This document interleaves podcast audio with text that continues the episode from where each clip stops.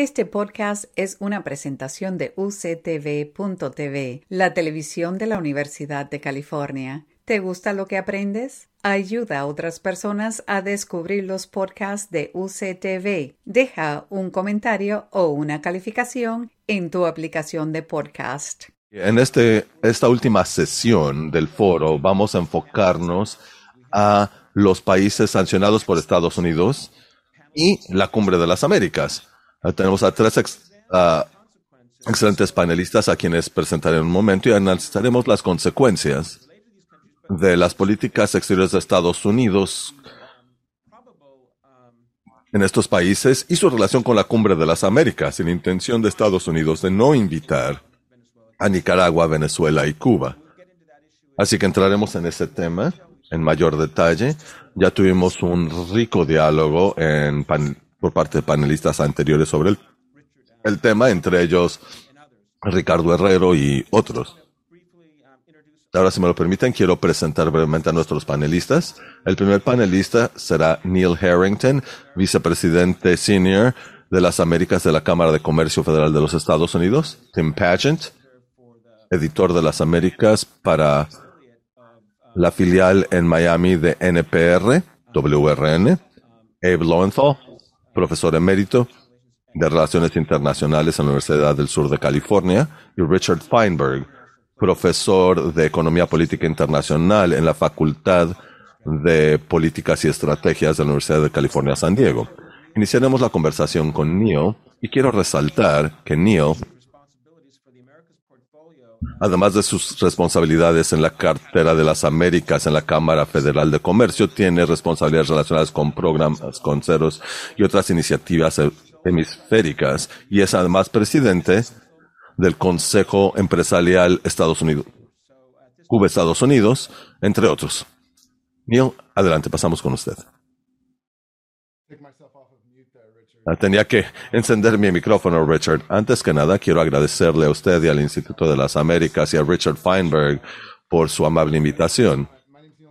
Su servidor, Neil Harrington, estoy a cargo de la División de las Américas en la Cámara de Comercio de los Estados Unidos, como indicaba Richard Kai. Tenemos un enfoque regional desde Canadá a México, Centroamérica, Sudamérica y el Caribe.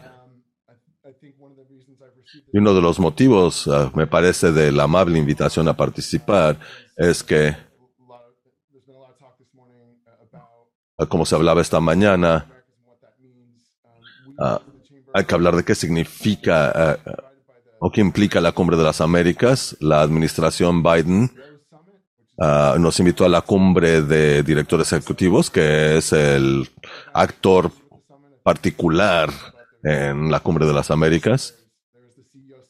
Así que tenemos una cumbre de la sociedad civil, una cumbre de la juventud y una cumbre empresarial como parte de la cumbre de las Américas. Y esto nos entusiasma. Nosotros nos enfocaremos eh, en Los Ángeles en alinear lo que vemos como ah, las prioridades claves del sector privado con los gobiernos de la región. Y creo que para todos nosotros, Uh, coincidiríamos que iniciaría con recuperación ante la pandemia y que la recuperación sea tan sustentable e incluyente como sea posible. En Los Ángeles nos enfocaremos a temas como la transición a energía limpia, el cerrar la brecha digital, la transformación digital, reconstruir infraestructura de salud resiliente en el continente americano y nos enfocaremos a empoderar a a pequeñas y medianas empresas. Será parte de la conversación de hoy. ¿Qué podemos hacer para uh, ocultar a pequeñas y medianas empresas, entre ellos en países que están uh, uh, sufriendo de regímenes autoritarios? Y esta es una de nuestras grandes áreas de enfoque y estoy o anticipo con muy buenos ojos las preguntas y el diálogo con el resto del panel. Richard, vuelvo con usted. Gracias, mío. Ahora es un gran placer presentarles a Tim Pageant, quien es el senador, perdón, el director en la filial en la Florida de la filial de NPR. Tiene mucha experiencia en cubrir América Latina y el Caribe. Ha participado activamente como periodista durante 30 años.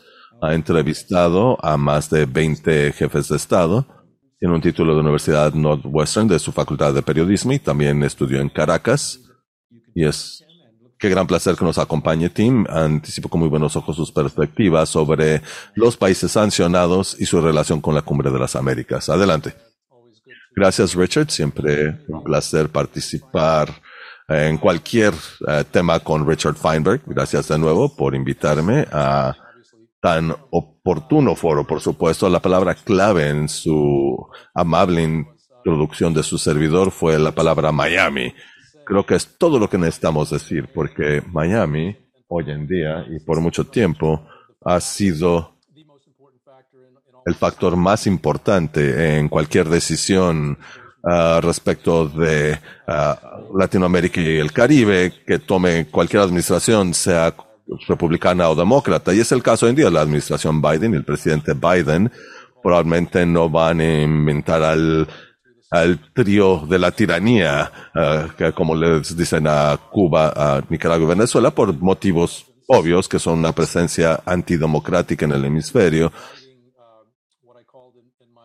e invitar lo que denomino los mini Putins del mundo. En mi columna de esta semana no es exactamente una buena forma de iniciar una cumbre de las Américas que en muchos respectos va a ser una celebración de la democracia. Uh, pero creo que siendo realistas en materia de política, uno de los motivos por los cuales no tiene alternativa la administración Biden, salvo no invitar estos tres regímenes a la cumbre de las Américas, es que cualquier uh, punto de política de buen vecino pudiera lograr en el hemisferio a través de invitarles, sería superada por mucho por los puntos que perdería en la política interna si les invitara, sobre todo en lugares como Miami y en la Florida, en las comunidades latinas y cubanas. Así que no me sorprende que la administración, como es aparente, haya decidido no invitar a estos tres regímenes. Y entonces la pregunta que tendríamos que plantearnos sería, más allá con la política. Internet es lo mejor para el hemisferio, para las Américas, para uh, los procesos interamericanos y para el acercamiento entre las Américas. Como sabemos, el presidente de México, Andrés Manuel López Obrador, y otros líderes de tendencia izquierdista en el continente han indicado que boicotearían la cumbre si no se invita a Venezuela, Nicaragua y Cuba. Y como también dijo en mi columna esta semana, tal vez hace siete años, hubieran tenido un oído simpatético cuando estos tres regímenes no parecían tan siniestros a los defensores de la democracia como lo es hoy. Y creo que como Richard Feinberg me conoce bien y sabe que después de 30 años en la región, siempre tiendo a al error por el lado de ah, el acercamiento, pero entiendo por qué la administración Biden tendría dificultades en invitar a estos tres regímenes a la cumbre, porque para ello la administración estadounidense tendría que tener cierta factibilidad política de hacerlo. Y estos tres regímenes en años recientes, al menos desde,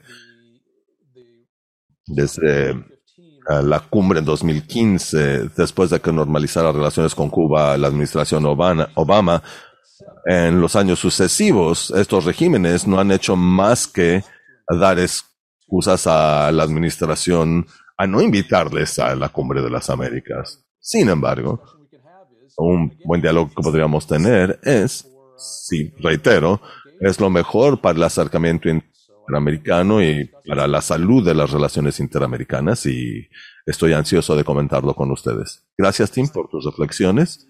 Ahora Presento a Abe Lowenthal. Como había mencionado, es profesor emérito en la Universidad del Sur de California, con un enfoque en relaciones internacionales. Es experto en América Latina. Él participa activamente en el programa Latinoamérica del Centro Wilson, fue uno de los principales fundadores del diálogo interamericano, también fundó el Consejo del Pacífico para Política Internacional en Los Ángeles y es un analista de política uh, de influencia con un análisis enfocado a América Latina. Abe, el foro es suyo. Adelante. Pero agradezco al Instituto de las Américas, a Richard Kai y a mi colega de antaño, Richard Feinberg, por invitarme a tan oportuna y bien organizada presentación para dialogar sobre un evento que podría o no podría ser oportuno, pero que me parece no está tan bien organizado. No puedo evitar pensar, y definitivamente Richard Feinberg estará pensando, lo distintas que están las cosas en las Américas, en todo el continente americano, que en 1994, cuando jugó un papel tan importante en conceptualizar y organizar la primera y sumamente exitosa Cumbre de las Américas. Este año tiene el reto subyacente de tomar en cuenta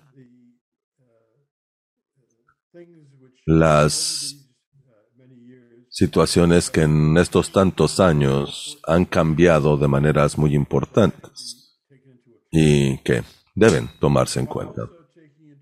Y a la vez deben tomar en cuenta lo que no ha cambiado y sigue siendo importante.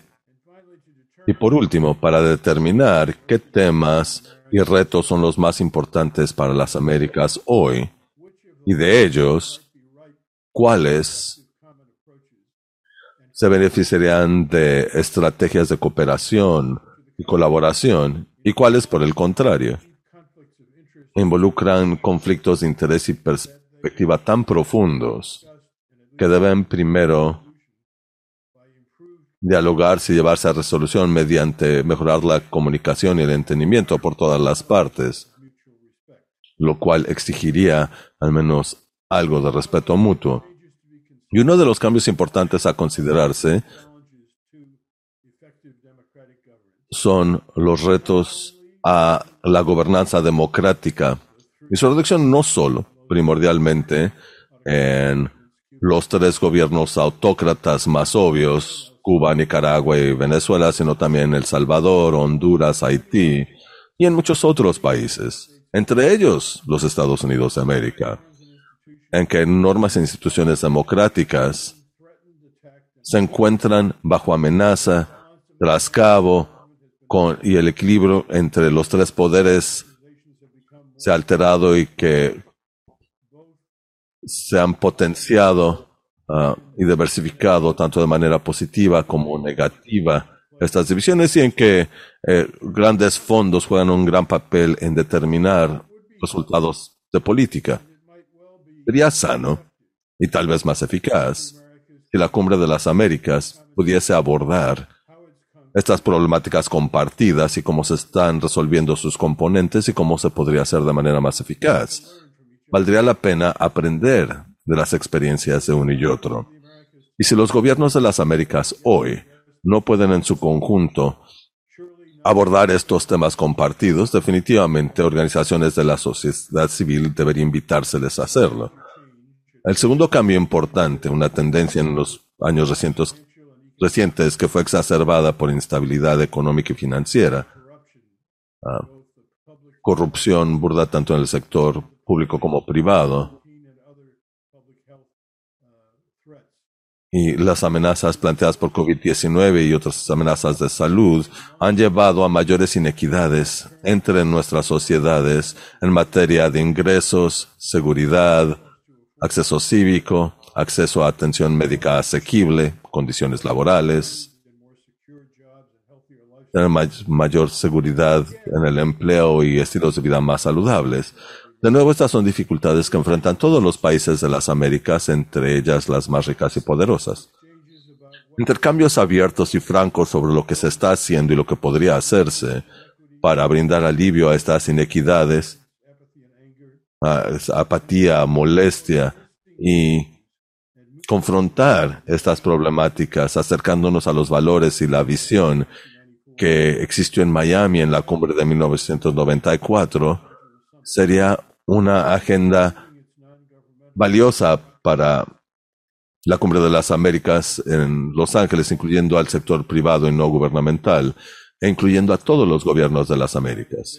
Esto brindaría las bases para el tipo de postura y diálogo que verdaderamente podría aportar a estos momentos difíciles. durante estos momentos difíciles. Otro cambio del 94 a la fecha, vinculado con lo anterior, es una relativa reducción en la influencia y credibilidad de los Estados Unidos, que ya no proyecta una visión clara y concisa ni exige ese liderazgo para enfrentar problemas difíciles. Y aquí uh, voy a hacer una declaración partidista. Creo que es algo que ha estado ocurriendo de administración a administración. Creo que Trump tuvo un impacto importante en empeorar las cosas, pero fue eh, en parte resultado y no causa de ese declive.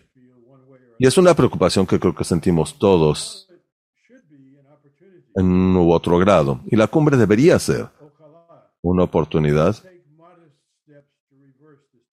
para llevar a cabo pasos modestos para revertir este declive, no a través de retórica, sino proyectando empatía, competencia, compromiso, confianza en sí mismo, en paralelo con humildad, en diálogo con todos los países de la región.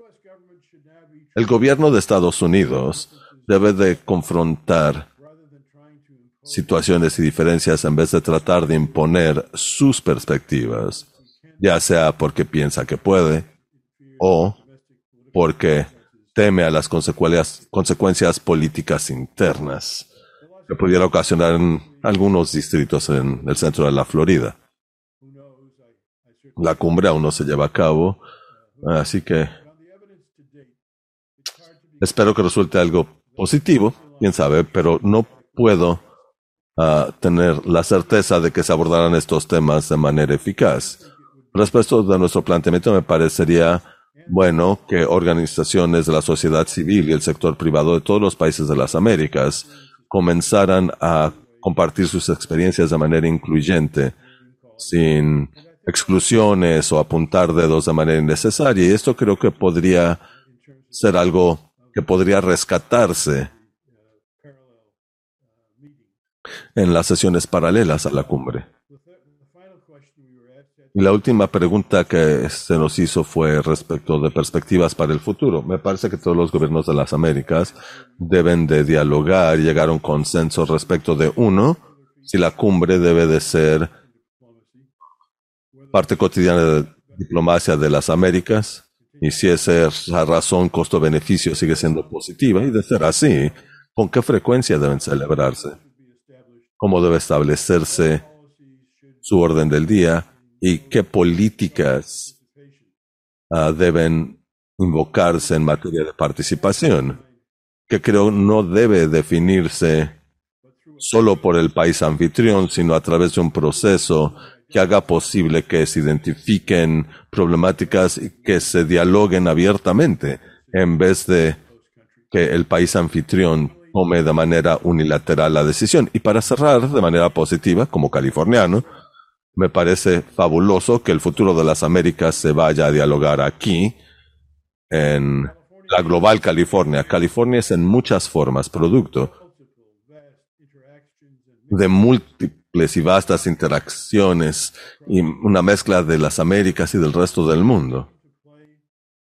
Y me parece que llegará a cobrar un papel incluso más importante que el que juega hoy en este mundo globalizado en abordar tantos temas importantes como seguridad, cambio climático, comunicación, tecnologías, salud pública, biomedicina y una integración social, económica y política fructífera, así como muchos otros. Y la Cumbre de las Américas podría aportar al desarrollo de esa capacidad y estoy agradecido de que California sea parte de ello. Bien, gracias Abe por tus palabras de sabiduría y por esa perspectiva. Aprecio su participación. Es un gran placer presentarles a Richard Feinberg. Como había mencionado, es profesor de Economía ah, Internacional en la Facultad de Estrategia y Política Mundial. Ha sido diplomático, asesor, consultor, un profesor académico y tiene una docena de artículos y libros sobre relaciones internacionales con énfasis en Latinoamérica. Uno de sus grandes logros es que fue el principal arquitecto de la Cumbre de las Américas en 1994 en Miami durante la administración Clinton. También ha redactado más de 300 revisiones de libros sobre las Américas para Foreign Affairs Magazine. Es un gran, gran placer presentar a nuestro o invitar a nuestro estrado virtual a Richard Feinberg. Adelante, Richard. Es un placer estar aquí con, con Tim, Neil y Abe. Recuerdo que eh, eh, Abe, usted escribió un, un libro sobre la economía uh, mundial de las Américas y conozco a la gente de Los Ángeles. Sé que van a exhibir todas las ventajas que ofrece California que nos compartía Abe para demostrar que a nivel municipal y condado en el estado de California eh, tal vez de mejor forma que el gobierno federal están abordando muchas de las problemáticas de inquietud para el mundo. Me gustaría hablarles un poquito de la historia respecto de la presencia o ausencia de regímenes no democráticos en la cumbre. Volvamos a, o remontémonos a 1993.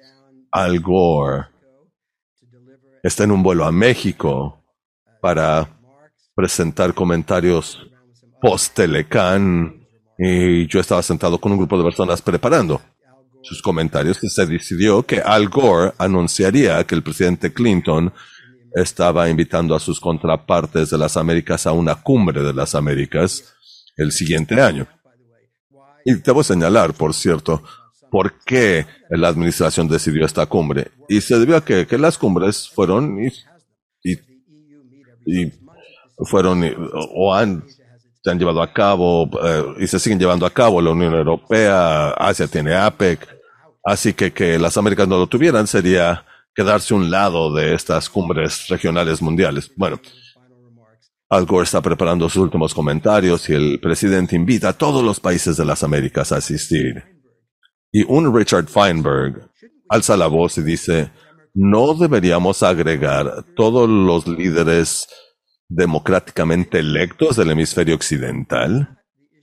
Y en mi mente, en realidad no era, no era el tema de Cuba, porque Cuba estaba tan fuera de la norma.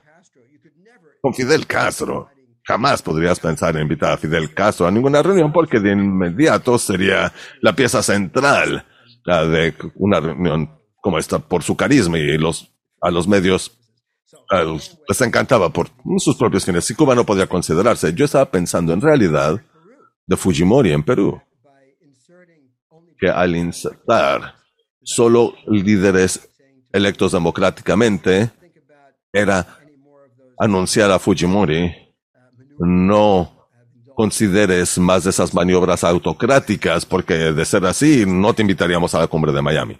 Esa era la idea. Más que en torno a Cuba. Y el siguiente evento importante en materia de democracia fue el celebrado en Quebec. Y en Quebec, organizado por los canadienses, por supuesto, en 2001, el gobierno canadiense también inserta lenguaje en distintos espacios y que la cumbre solo deberá ser asistida por líderes electos democráticamente. Y de la cumbre de Quebec surgió eh, la Carta Democrática Interamericana. Por supuesto, yo siempre traigo mi librito ah, verde de la Carta Democrática Interamericana. Y dice que en Quebec se insertó una cláusula de democracia, que cualquier alteración no inconstitucional o alteración al orden democrático implicaría que el gobierno de esa nación enfrentaría un obstáculo insuperable a su participación en el proceso de la Cumbre de las Américas. Esto en 2001. Un lazo explícito entre democracia y participación en la cumbre, acordado por todos los países. Ahora pasemos a 2012, a la cumbre en Cartagena, asistida por el presidente Obama. El resto de eh, Latinoamérica, entre ellos su presidente, el presidente de Colombia, dejan muy claro que Cuba tenía que estar presente porque ya no estaba en el poder Fidel, era Raúl, Raúl parecía ser más pragmático y estaba llevando a cabo cierto proceso de cambio y reforma. Ah, por modesto que haya sido. Así que los países latinoamericanos dijeron, llegó el momento de incluir a Cuba. Y dijeron, inicialmente Estados Unidos no lo tomó en serio, dijo, solo dicen. Pero dejaron claro que las no asistirían a la siguiente cumbre Panamá 2015, salvo que se invitara a asistir a Raúl Castro. Así que Estados Unidos debió decidir, no más cumbres o incluir a los cubanos. Ese factor fue un factor importante en cuanto a cronograma. Por ejemplo, en Panamá la cumbre fue en mayo y en diciembre Obama anuncia famosamente el restablecimiento de relaciones diplomáticas entre los dos países con Raúl Castro. Así que fue en contexto de esas relaciones que entonces en Panamá, Raúl Castro y el presidente Obama pudieron reunirse, dialogar y hacerlo de una manera civilizada. Y famosamente Raúl eh, le dice a Obama, por supuesto, nos desagrada ah, la historia de política de, Estados Unidos ante Cuba, pero usted es un hombre de integridad y autenticidad. Y si saben algo sobre la retórica política cubana, son palabras potentes, significan mucho para Cuba. Así que era un gran elogio por parte de Raúl ah, para su, su contraparte en Estados Unidos. Y Cuba asiste a la siguiente cumbre.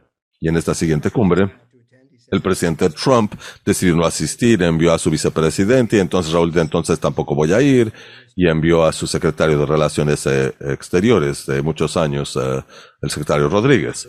Y en ambas cumbres, Cuba no trató de irrumpir en los procesos, presentaron sus puntos como cualquier otro líder. El único revés fue cuando Trump atacó a Cuba. Ah, y Bruno consideró, por supuesto, que tenía que responder. Así funcionan las cosas en la diplomacia. Pero, salvo por ello, el, los cubanos se comportaron relativamente bien, no trataron de irrumpir. Y así estaban las cosas antes de esta cumbre en Los Ángeles. De América Latina ya se había acostumbrado a que Cuba asistiera de manera no confrontacional y lo tomaban de hecho. Y lo que cambió es que hasta cierto grado, como se había mencionado anteriormente, ah, creo que fue a Tim, una decepción con los avances en Cuba, pero el principal cambio fue Trump. Y ahora Biden, que ha seguido con las políticas de Trump, que como se, por los motivos que se comentaron en los paneles anteriores. Así que hoy se genera una contradicción entre la política de Estados Unidos, que dice eh, no tiene nada malo sentarse con el gobierno cubano, al mismo tiempo que tenemos con esta política de hostilidad extrema y aislamiento. Así que, enos aquí. Bien. Ahora, ¿quién decide? A quien se permite asistir, como mencionaba Abe. Ah, no hay un proceso muy claro respecto de quién lo decide. A fin de cuentas, el país anfitrión emite las visas, así que esa es la decisión más definitiva, pero se supone que debe de ser una combinación del país anfitrión y la troika, que es parte de este proceso de la cumbre, que es la presidencia actual, la presidencia anterior, que en este caso sería Perú, Lima, y la siguiente, aún no nombrada. Así que esta troika, esa tercia, incidiría en la toma de decisiones y la OEA, o el secretario general, asimismo pudiera incidir en quién, a quién se permite asistir, a quién no. Y también tenemos la Carta Democrática, eh, que indicaba que estos tres países no deberían asistir según estos criterios. Pero desde la perspectiva de América Latina, tal vez no conozcan los matices de quién decide, pero lo que sí ven es que Cuba estuvo en las últimas dos cumbres y el mundo no llegó a su fin. La cumbre desagó sus procesos. No, no hubiera estado ahí Cuba. Y hoy Estados Unidos dice, no, es totalmente inaceptable, tenemos que excluir a Cuba. Y parte del problema es la percepción en Latinoamérica de que no se trata de Cuba o de política exterior, sino de política interna en Estados Unidos, y eso lo combinas con el hecho de que va a ser en Los Ángeles. Pero si es un latinoamericano cínico, esto tiene que ver con política del Partido Democrático, porque los demócratas controlan Los Ángeles y sería una oportunidad para Biden y su equipo de generar uh, apoyo de la población latinexa en Los Ángeles. El otro problema que veo desde el punto de vista latinoamericano es que al igual que ven que Biden uh, no ha avanzado en Cuba por dificultades políticas internas, como mencionaba Eva, hay poderes en su contra. ¿Y qué pasó con la política económica? Teníamos ese, uh, después de la experiencia del Telecana, se supone que pasó en el Tratado de las Américas, y como menciona Neil, esto no fue imposición de Estados Unidos, fue exactamente lo opuesto. Yo estuve presente, la administración Clinton no uh, estaba muy a favor. Telecán había sido difícil y obviamente no querían otro tratado a nivel hemisferio occidental, pero los y las líderes latinoamericanos insistieron, líderes clave, que esto es lo que queremos para que esta sea una cumbre de éxito. Así que Casablanca, la administración tuvo que adaptarse y lo manejaron mediante postergar el cronograma de negociación, sino hasta después de que ya no estuvieran sus administraciones, pero ah, aceptaron que la pieza central de la cumbre fuera este Tratado de Libre Comercio de las Américas. Y aunque decimos estamos solo a tres semanas, tres semanas es mucho tiempo. Lo que yo espero es que esta administración, después de eh, todo este diálogo de que líderes van o no van a asistir, sea un despertar en la administración. Sé, que estamos ocupados con Ucrania y otros, pero un gran uh, poder debe de poder hacer varias cosas a la vez. Así que le tenemos que dar dientes a estas iniciativas. Ya hablaron de ciertos temas que quieren abordar para tener una buena uh, orden del día. Migración, uh, salud y la pandemia, energía renovable, cadena de suministro global. Todos excelentes temas en los que podemos creer, que creo que se puede crear un consenso en todos, pero hay que ir más allá de la retórica, es decir, aquí hay precisamente estos recursos y estos programas en los que trabajaremos con otros países para avanzar estas iniciativas y aún hay tiempo de hacerlo. Por último, sin embargo, ¿qué hacer? Respecto del tema de Cuba. Mi opinión es que los otros gobiernos en realidad no van a dejar de asistir, simplemente están tratando de presionar al gobierno de Estados Unidos para que le ponga dientes a la agenda. AMLO dijo que iba a enviar su secretario de Relaciones Exteriores. AMLO tiene que ser el centro de la atención. Si ven sus mañaneras, sabrán que es narcisista y todo se tiene que tratar de él. Entonces, ¿por qué asistir a una reunión multilateral donde va a ser uno de varios líderes? No es de su interés. Salvo que Biden de alguna forma le puliera la manzana. Uh, podría sugerirle a AMLO, por ejemplo, que pudiera tener un meeting en el Hollywood Bowl con decenas de miles de mexicoamericanos gritando AMLO, AMLO, AMLO. Eh, así sí, tal vez asista AMLO, por lo menos para tener esa experiencia. Que vaya a un partido de béisbol acompañado de Biden personalmente. Bolsonaro creo que también quiere su momento en la mira. Lo había ignorado esta Casa Blanca y entiendo lo, los motivos en materia de energía económica, pero a veces en la diplomacia multilateral tienes que hacer algunas cosas no tan placenteras y ver a gente que no te cae tan bien si quieres que funcione el multilateralismo y creo que la administración tendrá que ofrecer algo a Bolsonaro en ese sentido. Por último, no me parece que esta administración uh, cambie de rumbo respecto de Cuba por motivos políticos internos. Venezuela uh, es cuestión distinta por la cuestión de Guadó.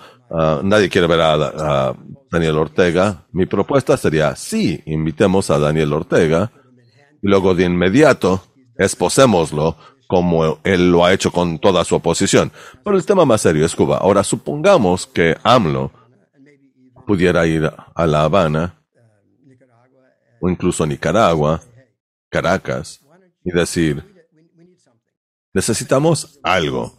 ¿Qué les parece si usted ustedes liberan algún prisionero político de importancia. Yo podría ir a Washington con mi base política y decir, ahora puedo ir a Los Ángeles porque pude extraer de mis buenos amigos en estas tres capitales uh, reforma política y la libertad de prisioneros políticos que tanto han sufrido. Esa es la solución Feinberg a la situación actual respecto de estos tres regímenes uh, autoritarios y la cumbre de las Américas. Mi último punto, y me encantaría que Neil nos hable más de ello, es que las cumbres hoy en día llevan a tres patas. Tenemos a los líderes, que es el enfoque principal, pero tenemos de manera lateral, como mencionaba el NIO, um, la cumbre empresarial, creo que esta será la cuarta. Hubo otros menos formales, pero han, ha habido tres formales, yo asistí a las tres, fueron súper divertidas. En Cartagena estuvo Shakira, y en Panamá estuvo Mark Zuckerberg, y en Lima tuvimos Ivanka Trump. que asistieron tanto a la cumbre empresarial como a otras actividades. Y en América Latina, como saben, los gobiernos entran y salen y hay un, una gran rotación en secretariados. Así que hay un problema de continuidad, pero el sector privado es el que brinda esa continuidad en política y en economía, por supuesto. Así que creo que hay una gran importancia ah, de esta cumbre empresarial, precisamente por esa continuidad en las Américas. Y creo que NIO uh, y ya lo había dicho muy elocuentemente. No, Abe habla de los foros de la sociedad civil organizada. Ha asistido a ambos. Eh, eh, algunos casos son mejores que otros, pero obviamente permite a todas las organizaciones de la sociedad civil abordar cualquier tema que se les ocurra en materia de anticorrupción, transparencia, digitalización, temas de género, derechos de la mujer, preocupaciones ambientales, derechos indígenas, etcétera. Hay un foro para todas estas, estas cuestiones. Eh, y tanto la cumbre empresarial como la cumbre de, o el foro de la sociedad civil permiten intercambio entre esos grupos y funcionarios de gobierno a nivel secretarial y líderes nacionales. Eh, recuerdo que una docena de representantes representantes de la sociedad civil se reunieron con el presidente Obama en aquel entonces e incorporó al menos una de esas ideas en sus comentarios públicos posteriores. los medios no se enfocan mucho en ellas, pero creo que hay verdaderas oportunidades con estas uh, reuniones paralelas. E incluso si no hay representación de estos tres regímenes autoritarios, ¿por qué no permitir a organismos de la sociedad civil y al sector privado asistir por parte de estos países a sus paneles y permitirles por lo menos seguir teniendo cierta visibilidad y crear redes y crear lazos internacionales y participar en los distintos debates. Me interesaría que Neil nos comentara cómo manejaría la posible presencia de representantes del sector privado de estos tres países en la cumbre empresarial. Bien, muchísimas gracias. Gracias, Richard por tan rica perspectiva. Y también por volver a plantear la solución Feinberg a este interrogante sobre la cumbre. Tenemos espacio para preguntas y también invito a los y las participantes en este foro a plantearnos sus preguntas. Atenderemos tantas como sea posible, pero quiero iniciar con la pregunta central, porque es algo que hemos mencionado en otros paneles y que brevemente abordamos en las distintas presentaciones de cada uno de ustedes. Y hablo del hecho que es muy probable que por motivos internos, como indicaba en Venezuela, Nicaragua y Cuba, no se les invite. Y la cuestión aquí es cómo administra ese revés político Estados Unidos y cuáles serían las implicaciones de esto a futuro. Me encantaría escuchar sus perspectivas y Richard en su presentación anterior ofreció algunas perspectivas. Me escucharía que, me encantaría, perdón, que Neil y Abe nos comentaran y Tim uh, sus perspectivas al respecto. Yo puedo iniciar, Richard, y gracias. Me encantaron las presentaciones de mis colegas y amigos. Y imposible no pensar durante las presentaciones en que eh, ya que estamos eh, en contacto con la administración Biden en cuanto a la cumbre empresarial, pero no envidio uh, el que ellos tengan que decidir si invitar o no a estos tres países. Imagino que habrá quienes están a favor y en contra dentro de la administración. No lo sé con certeza, pero me lo imagino. Y lo digo porque como organización empresarial, muchos sabrán que durante más de 20 años hemos, hemos tenido uh, una estrategia de acercamiento con Cuba. De hecho, quisimos que se eliminara el embargo a Cuba. ¿Por qué? Porque en estas dos décadas, en nuestra opinión muy fuerte, tenemos dos mandatos como Cámara de Comercio. Uno, mejorar el acceso a mercados para nuestros integrantes y Cuba es un mercado al que los integrantes de nuestra Cámara no han tenido acceso durante muchos años y no tienen mucho mayor acceso hoy que hace 60 años. Y lo segundo es que fundamentalmente creemos en que tenemos una obligación de mejorar la situación para el pueblo cubano. Y creemos que esta encrucijada entre libre empresa y democracia es real y que puedes crear un círculo virtuoso si permites a emprenduristas y a otros en Cuba la oportunidad de ganarse su sustento, de lanzar sus propias empresas, contratar a sus propios empleados. Y que eso planta la semilla de la libertad. Y anecdóticamente sabemos que esto es lo que ocurrió cuando Obama se acercó con Cuba en 2014-2015, que de hecho avanzó ese proceso.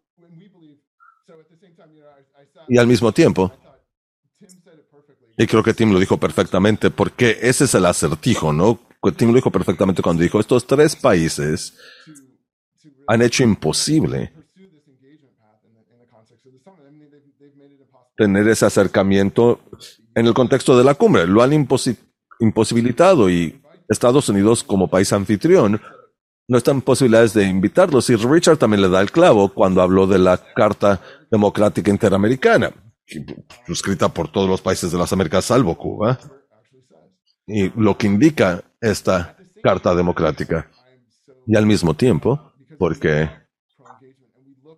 estamos a favor de ese acercamiento. Y Richard Feinberg también decía que aunque se dice que hay poco tiempo y todas las presiones y preocupación de que qué se va a hacer, coincido totalmente con Richard. Mucho se va a lograr. Mucho se tendrá que lograr en todos los temas que mencionaba en un principio, que nos mencionaba Richard. Y si no vamos a invitar estos tres países a la mesa, a la cumbre, hay temas críticos que tenemos que abordar como hemisferio que exigen la participación de todos y todas, como indicaba uh, Richard, por ejemplo, empezando con migración, y, pero también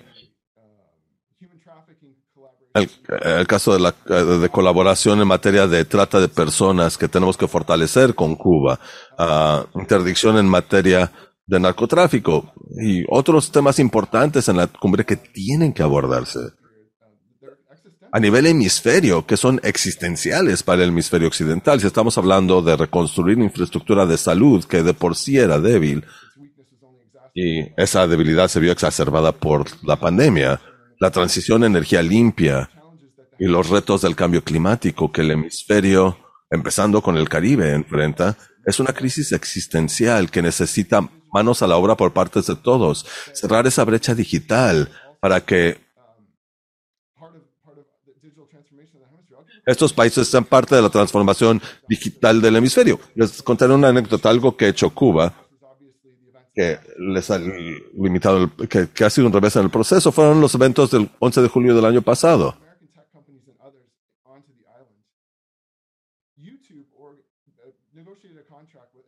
Al permitir el ingreso de, de empresas informáticas en Cuba, YouTube creó un contrato que impedía al gobierno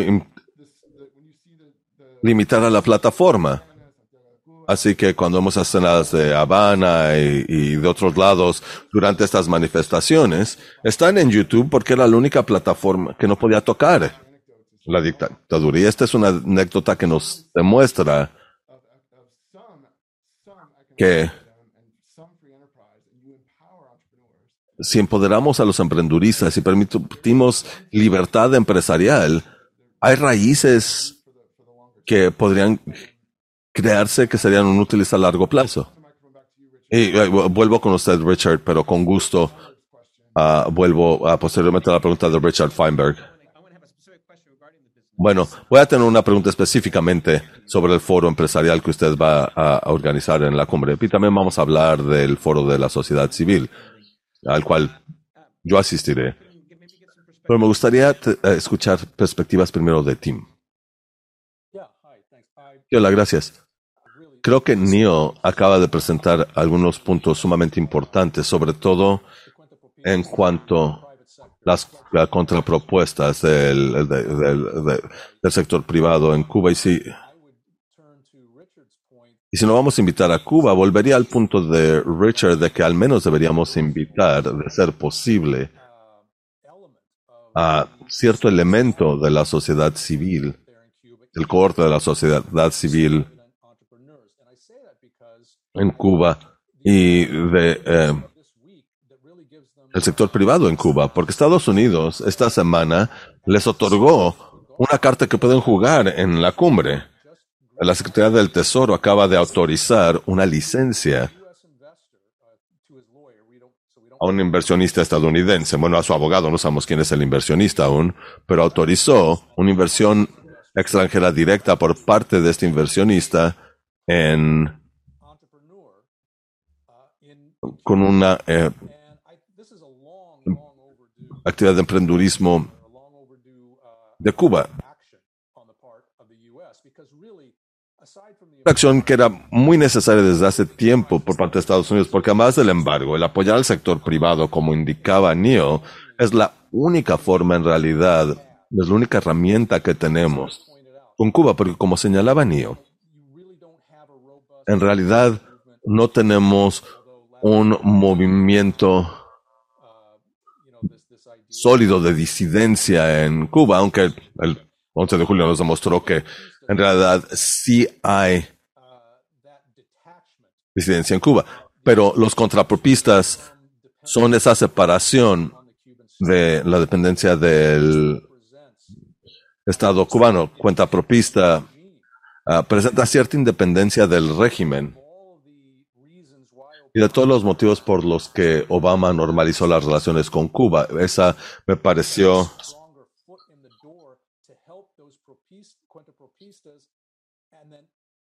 la mayor, porque apoya a estos uh, cuentapropistas a contrarrestar al régimen. Un arzobispo en Miami, antes de que falleciera, una vez me comentó yo un de Waldo Payá y él me dijo en alguna ocasión que le dijo a Payá, mira, el régimen nunca lo va a, a derrumbar un huracán como lo decían los exiliados. Solo se podrá derrumbar a través de termitas. Y estos contrapropistas representan al menos, en mi opinión, esas termitas que están comiéndose al régimen. Y esta licencia que se autorizó este, la semana pasada y junto con eventos como la cumbre pueden utilizarse para promover no solo inversión estadounidense en, en Cuba con propistas y el sector privado, sino que el resto de la región de América Latina para apoyar estos emprenduristas particulares, privados. Y, creo que es una de las cartas más importantes que podríamos ejercer en este momento. Bien, antes de pasar al, rol del sector privado, Abe, ¿tienes alguna reflexión respecto de cómo ah, va a manejar Estados Unidos eh, el revés diplomático? Gracias por la oportunidad.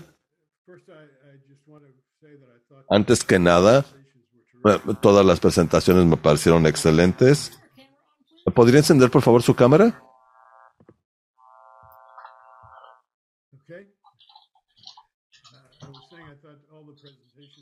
Decía que todas las ah, presentaciones me parecieron excelentes y Richard Feinberg en particular me parece que integraba muchas excelentes ideas. Algo que comentaría ahora que tengo la oportunidad respecto de este tema de relaciones Cuba-Estados Unidos, más allá de si se invita a Cuba a esta cumbre en particular o no. Y un par de personas ya mencionaban que Cuba se está comportando de tal forma que imposibilita que el gobierno de Estados Unidos continúe con el antecedente de las cumbres anteriores y permitir la presencia de Cuba. La frase que yo utilizaría es, con y, mi argumento es que eh, Cuba se comportaría de manera respetuosa en la cumbre, como lo hizo en anteriores.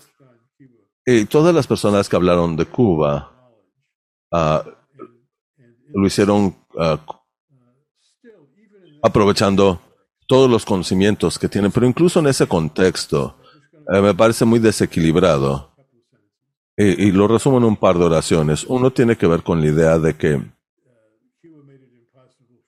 de que Cuba imposibilita que Estados Unidos les invite.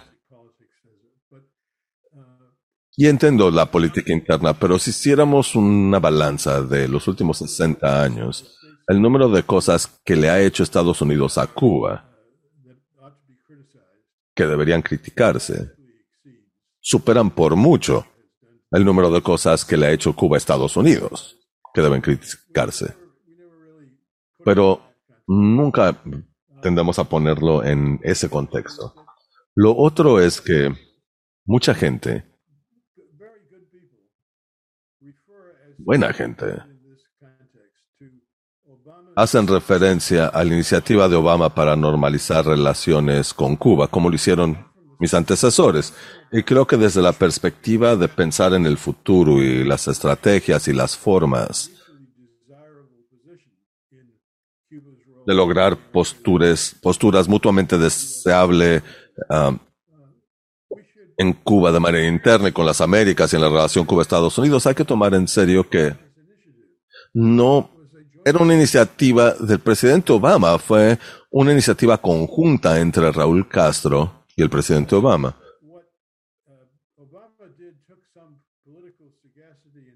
Y lo que hizo Obama exigió cierta sagacidad y valor político por parte de Obama.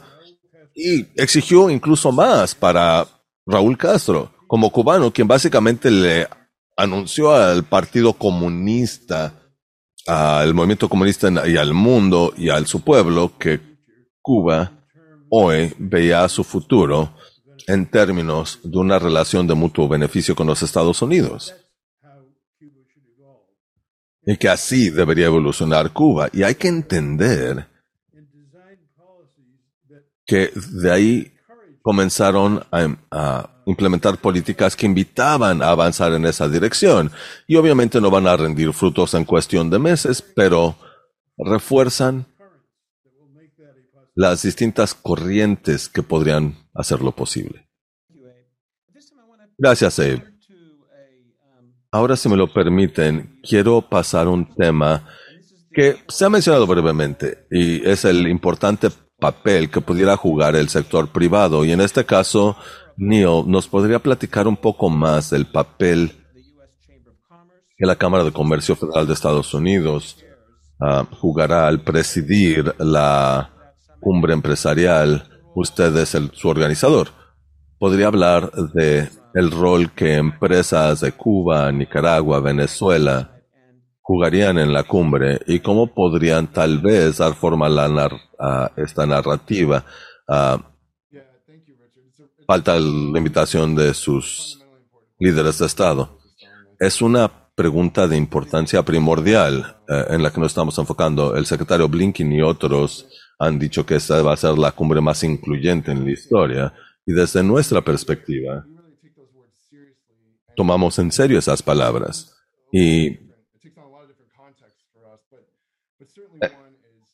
y es en varios contextos para nosotros, pero definitivamente uno es el fortalecer la presencia de pymes, de pequeñas y de micro, pequeñas eh, y medianas empresas e integrarlas a la cadena de suministro, lo cual es esencial.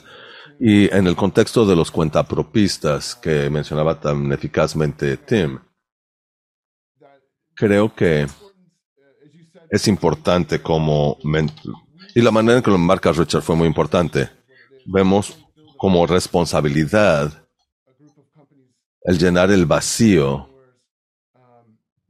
con un grupo de emprenduristas cuyos gobiernos no estarían presentes, obviamente, pero que están teniendo éxito a pesar de todo. Y um, invitamos a algunos cuentapropistas cubanos, pero también algunas pequeñas empresas venezolanas y nicaragüenses y los vamos a integrar a conversaciones, definitivamente con empresas más grandes de toda la región, no solo empresas estadounidenses, multilatinas de toda la región, para ver qué oportunidades podrían existir para algunas de estas MPIMES para participar en, en la cadena de suministro con países que no tienen sanciones ejercidas como las de Estados Unidos. Y algo más que me entusiasma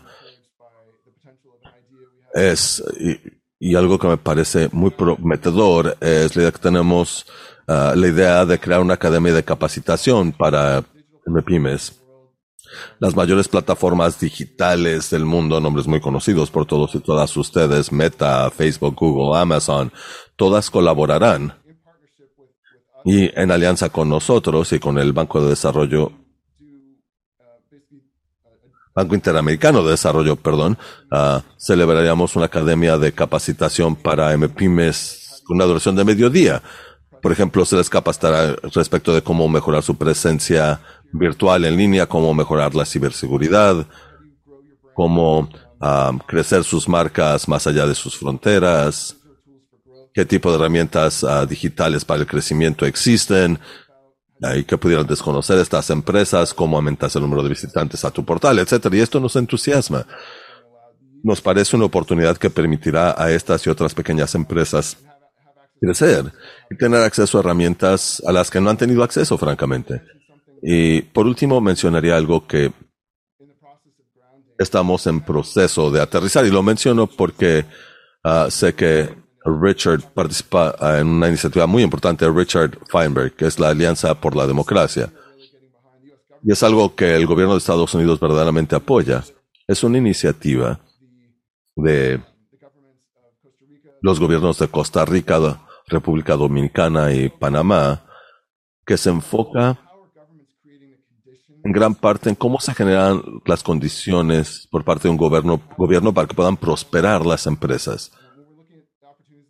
Y estamos buscando oportunidades como nearshoring o la cadena de suministro geográficamente cercana y fortalecer el estado del, de derecho, a certeza de inversión y jurídica y cómo podemos apalancar oportunidades como el nearshoring. Nos parece una idea interesante para contrastar lo que ofrecen estos gobiernos a sus empresas y otras empresas del hemisferio, um, que definitivamente compiten en la región, a estas MPIMES de Cuba, Nicaragua y Venezuela, que no solo carecen de apoyo alguno de sus gobiernos, sino que en ocasiones tienen relaciones adversariales con sus gobiernos. Incluso estas empresas que están teniendo éxito a pesar de todo, como decía, uh, ¿quién podría cerrar esa brecha cuando sus gobiernos no les están aportando uh, este tipo de marcos? Y creo que tenemos un papel a ejercer en el sector empresarial eh, hemisférico y la sociedad civil también eh, juega un papel y queremos hacerlo en conjunto porque de nuevo estas empresas aunque están prosperando, es a pesar de todo, porque si, si el gobierno no les está limitando activamente, definitivamente no les está brindando apoyo. Bien, gracias Neil por sus perspectivas. Ya casi se nos termina el tiempo, nos vamos a pasar un poquito, pero tengo una última pregunta, específicamente sobre la cumbre del 6 a 10 de junio en Los Ángeles. Él hablaba del California Global entre el público nos hace una pregunta sobre el poder blando y mi pregunta tiene que ver con el potencial para que Estados Unidos apalanque el poder blando o la influencia diplomática de California en, el ramo informático. Mencionó a varias empresas que participarían en la cumbre. Eh, por ejemplo, las empresas en materia de transición energética y liderazgo en sustentabilidad y biomedicina. No sé si algunos de ustedes nos podrían comentar sobre el potencial que tiene la administración para tal vez cambiar esta narrativa y apalancar esta California, esta California global uh, como estrategia que nos pueden compartir. Yo soy oriundo de California, soy sandieguino, orgullosamente, así que me parece increíble poder estar hablando con un público de San Diego. Creo que esto fue un factor prominente en la decisión de la administración Biden, Richard. Esta administración les doy crédito por entender que muchas de las herramientas que tenemos para resolver algunos de los problemas del hemisferio son digitales. ¿Y por qué? Obviamente, eh, y quiero sesionarme también de, ahora que estamos hablando de la resiliencia de las economías de salud, que mi hogar, San Diego, es eh, el hogar de las ciencias biológicas, solo para que quede plasmado. Así que tanto en el espacio de salud como en el espacio digital, no encontrarán otra economía como la de California que pueda aportar herramientas digitales y en materia de salud. Me porque son importantes las herramientas digitales, resuelven tres problemas. Uno, fortalecen el crecimiento. Dos, fortalecen la inclusión. Y tres, fortalecen la transparencia. Problemas críticos en nuestro hemisferio, en donde estamos sufriendo de inequidad y falta de transparencia y un crecimiento casi nulo. Richard, ¿tienes algo que agregar? Sí, tengo ah, un par de comentarios solamente. Creo que esta administración obviamente ah, decidió no celebrarlo en Miami para no exacerbar y poner más al centro la cuestión de estos tres regímenes autoritarios. Y una de las claves es control a la narración también. Y no ha hecho una muy buena labor la administración en este sentido, porque no ha podido difundir, este va a ser el programa o la orden del día, no solo hablar de ciertos temas, sino decir, esto es lo que vamos a lograr en estos temas. Necesitan hacer una mucho mejor labor en ese sentido lo antes posible, porque lo contrario, otras personas comienzan a con controlar la narración, que es lo que está comenzando a hacer AMLO. Ahora, una vez que lleguen a Los Ángeles, y la economía de Los Ángeles por sí sola, California, es mayor que las economías conjuntas de estos tres empobrecidos países de los que estamos hablando. Me encanta La Habana, pero está totalmente decaída. Caracas también va hacia abajo. Managua nunca prosperó. Así que el contraste entre toda esta tensión sobre estos tres tristes y empobrecidos lugares y la prosperidad y el entusiasmo de Los Ángeles y de California, de inmediato será aparente para todos los delegados. Ah, todas estas palabras de Cuba. Ah, ¡Qué desviados! No estábamos en el siglo XXI. Y Los Ángeles, Los Ángeles es entusiasmante y ese es el mundo del que queremos ser parte. Es el mundo con el que queremos, integrarnos y trabajar a través de todas las herramientas que hemos venido comentando. Ahora, tal vez haya ciertas dificultades, ya veremos en Los Ángeles. Habrá suficientes grupos de la sociedad civil que quieran expresar sus voces y manifestarse. Me imagino que el equipo de avanzada de la administración esté al pendiente de ello. Obviamente están trabajando con los distintos ah, poderes políticos en Los Ángeles, el presidente municipal, etcétera. Así que imagino que habrán encontrado formas de canalizar esas energías y esas voces en Los Ángeles de eh, maneras positivas, constructivas. Eh, Biden uh, según me indican, va a pasar al menos dos días, dos días y medio allá. Definitivamente la vicepresidente, ella es oriunda de California, así que debe de haber una presencia política de Washington um, importante en Los Ángeles y todo ello debe crear un sentido de entusiasmo. Así que, y esto siempre y cuando la administración controle la narración y, lo, lo difunda bien en medios. Abe, ¿algún comentario final antes de cerrar? Bien, eh, la pregunta en realidad tenía que ver con, eh, centralmente con el entorno digital y yo no soy la persona correcta para hablar de ellos, por eso permití que hablaran mis ah, colegas. Sigue siendo un misterio para mí. Pero si tomamos un par de temas, y no solo un par de áreas temáticas, hay 10 áreas temáticas en las que lo podrías decir, pero para fines de ser breve, abordaría uno, la respuesta ante el cambio climático y la segunda, la respuesta al tema migratorio y la integración de migrantes. Y actitudes y políticas positivas en materia de, de migración. California es verdaderamente líder en estos temas. Y las instituciones de California, instituciones de investigación, universidades, grupos políticos, su sector privado, etcétera, etcétera. Todos ellos, y por supuesto, hay ciertas diferencias de opinión, pero básicamente hay alineación respecto del futuro de estos temas y es algo impresionante. Y creo que es algo que alimentará los diálogos en la cumbre, pero también creo que reprimirá a quienes quisieran ah, hacer lo contrario. Creo que ah, ah, también permitirá conocer mucho de qué es California a quienes asisten. Durante la primera mitad de mi trayectoria profesional estuve en la costa atlántico de los Estados Unidos eh, y una de las cosas fascinantes para mí, por eso hice lo que hice, me mudé a California. Pero incluso en comparación con el Atlántico de Estados Unidos, no digamos el mundo, hay un enorme rezago en cuanto a entender lo que significa California en materia de innovación, experimentación, etc. Y una institución de la costa este tras otra, en mi experiencia, ha empezado a entender, que necesita un vínculo con California y establecen algún tipo de actividad en San Francisco porque se sienten cómodas ahí. San Francisco opera más como una ciudad de la costa este, del Atlántico. Su cultura surge de ese patrimonio.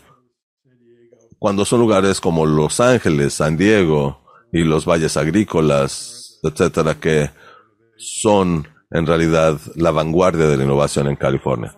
Bien, muchas gracias Tim. Le damos la última palabra, una última reflexión sobre la cumbre en Los Ángeles y el papel que puede jugar California en términos de su poder blando o su influencia diplomática y, cómo puede mejorar la narración. Coincido con Abe.